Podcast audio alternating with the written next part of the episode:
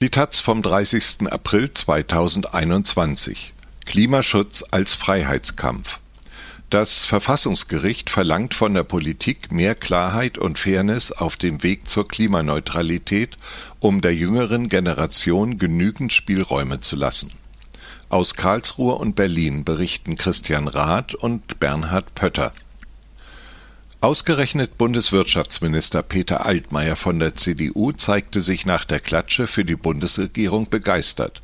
Ein großes und bedeutendes Urteil habe das Bundesverfassungsgericht da beschlossen, twitterte er am Donnerstagvormittag gleich nach der Veröffentlichung der Entscheidung. Es ist epochal für Klimaschutz und die Rechte der jungen Menschen und sorgt für Planungssicherheit für die Wirtschaft. Dabei hatte das Gericht eine Nachbesserung des Klimaschutzgesetzes gefordert. Die Reduzierung der Treibhausgase ab 2030 soll jetzt schon festgelegt werden, damit sich die Gesellschaft besser und schneller auf die erforderliche Klimaneutralität vorbereiten kann. Nur so könnten unverhältnismäßige Eingriffe in die Freiheit künftiger Generationen vermieden werden das Klimaschutzgesetz war 2019 nur unter großen Mühen in der Großen Koalition durchgesetzt worden. Es legt nicht nur fest, dass die deutschen Emissionen bis 2050 bei Null sein müssen und nennt minus 55 Prozent als Verpflichtung bis 2030. Auf dem Weg dahin definiert es für jedes Jahr ein Reduktionsziel Gerade von CDU und CSU war dagegen immer wieder der Vorwurf erhoben worden, diese Jahresziele seien Planwirtschaft und nicht akzeptabel. Nun befindet das Bundesverfassungsgericht, zumindest die Regeln für die Fortschreibung des Reduktionspfades nach 2031 reichen nicht aus. Konkret musste das Karlsruher Gericht über vier Verfassungsbeschwerden entscheiden, hinter denen große Teile der Umweltbewegung standen Greenpeace, der Bund, die Deutsche Umwelthilfe und Protect the Planet.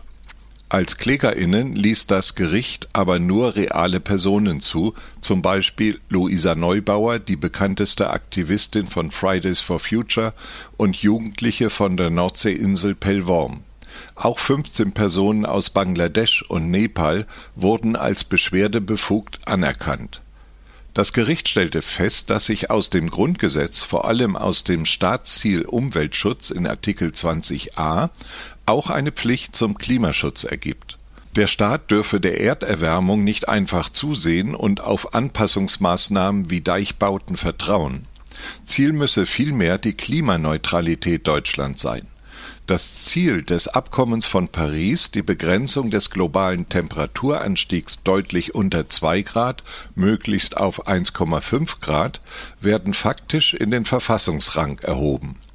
Je weiter der Klimawandel voranschreitet, umso mehr Gewicht habe dieses Klimaschutzgebot gegenüber anderen Interessen die Richterinnen sehen allerdings die Gefahr, dass, wenn jetzt zu wenig getan wird, die junge Generation ab 2030 ganz unverhältnismäßig belastet wird. Es dürfe nicht eine Generation zugestanden werden, unter vergleichsweise milder Reduktionslast große Teile des CO2-Budgets zu verbrauchen, wenn damit zugleich den nachfolgenden Generationen eine radikale Reduktionslast überlassen würde so entstehe ein großes Risiko für die Freiheitsrechte, weil fast jede Freiheitsausübung, etwa Reisen oder Einkaufen, derzeit noch mit der Produktion von Treibhausgasen verbunden ist. Mit dieser Argumentation haben die Richterinnen zwei wichtige Weichen gestellt. Zum einen ist nun klar, wer warum gegen die deutsche Klimapolitik klagen kann, nämlich alle, die durch die späteren Einschränkungen in ihren Freiheitsrechten beschränkt sein werden. Es geht also nicht um die Einschränkung durch den Klimawandel selbst, sondern durch die später unvermeidlichen strengen staatlichen Klimaschutzmaßnahmen. Die zweite Weichenstellung betrifft die CO2-Budgets. Die RichterInnen zitieren das globale CO2-Budget, das vom Weltklimarat IPCC errechnet wurde, und das nationale CO2-Budget, das der Sachverständigenrat für Umweltfragen vorlegte. Das Umweltministerium hat es stets abgelehnt, diese Rechenweise einzuführen, weil sie nicht den Regeln des Pariser Abkommens entspreche Insofern ist es ein großer Erfolg der Umweltbewegung, dass das Gericht die Budgetkonzeption nun dem Beschluss zugrunde legt. Karlsruhe geht nun aber nicht so weit, sofort eine radikale Reduktion der Treibhausgasemissionen zu fordern, um die jüngere Generation zu entlasten. In der einstimmig ergangenen Entscheidung des ersten Senats wird als Mindestanforderung für den Gesetzgeber vielmehr ein anderer Weg skizziert der Gesetzgeber soll bereits jetzt die Anforderungen an Verkehr, Industrie, Land und Energiewirtschaft ab 2030 definieren, damit der Weg zur Klimaneutralität schneller und besser gelingt. Die Richterinnen fordern Entwicklungsdruck für klimaneutrale Lösungen und vor allem Planungssicherheit der Übergang zur Klimaneutralität soll rechtzeitig eingeleitet werden. Nur so seien die nach 2030 drohenden Reduktionslasten schonend zu bewältigen. Das Klimaschutzgesetz sieht vor, dass die Bundesregierung erst 2025 sagt, wie es nach 2030 weitergeht. Das genügt den Verfassungsrichtern nicht. Sie fordern eine Anpassung des Klimaschutzgesetzes schon bis Ende 2022. Grundsätzlich darf die Festlegung der Details sogar weiterhin der Bundesregierung überlassen bleiben, alle wesentlichen Fragen müsse aber der Bundestag im Gesetz regeln und die Vorgaben für die Zukunft dann auch regelmäßig fortschreiben. Die Klägerinnen zeigten sich nach der Veröffentlichung der Entscheidung begeistert. Damit habe das Bundesverfassungsgericht ein Recht auf Zukunft anerkannt, sagte Anwalt Remo Klinger. Luisa Neubauer sprach von einem Grundrecht auf Klimaschutz. Klinger räumte ein, dass die konkreten Forderungen des Bundesverfassungsgerichts nicht sehr radikal seien. Aber er geht davon aus, dass die Feststellungen des Gerichts dennoch helfen, politischen Druck zu entfalten. Wenn das CO2-Budget nach derzeitiger Planung schon 2030 aufgebraucht ist, liegt es nahe, bereits bis dahin die Emissionen deutlich zu senken. Anwältin Rhoda Verheyen geht davon aus, dass der Karlsruher Beschluss der Umweltbewegung nun auf allen Feldern der Klimapolitik Rückenwind geben wird, etwa beim Kohleausstieg oder bei der Förderung erneuerbarer Energien Rechtsprofessor Felix Eckert erkannte einen Auftrag an Deutschland, in der EU eine andere Rolle zu spielen. Deutschland muss vom Bremser zum Antreiber werden. Die umweltpolitische Sprecherin der CDU-CSU-Bundestagsfraktion Marie-Louise Dött war weniger euphorisch als ihr Parteifreund Peter Altmaier. Die Entscheidung der Karlsruher Richterinnen seien zu akzeptieren, sagte sie.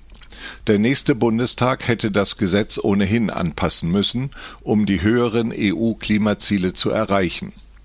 Sie teilt auch nicht die Planungsfreude der Richterinnen. Es sei für den heutigen Gesetzgeber beinahe unmöglich, bereits zehn Jahre im Vorhaus sektorscharfe Emissionsreduktionen und Klimaschutzmaßnahmen zu beschließen.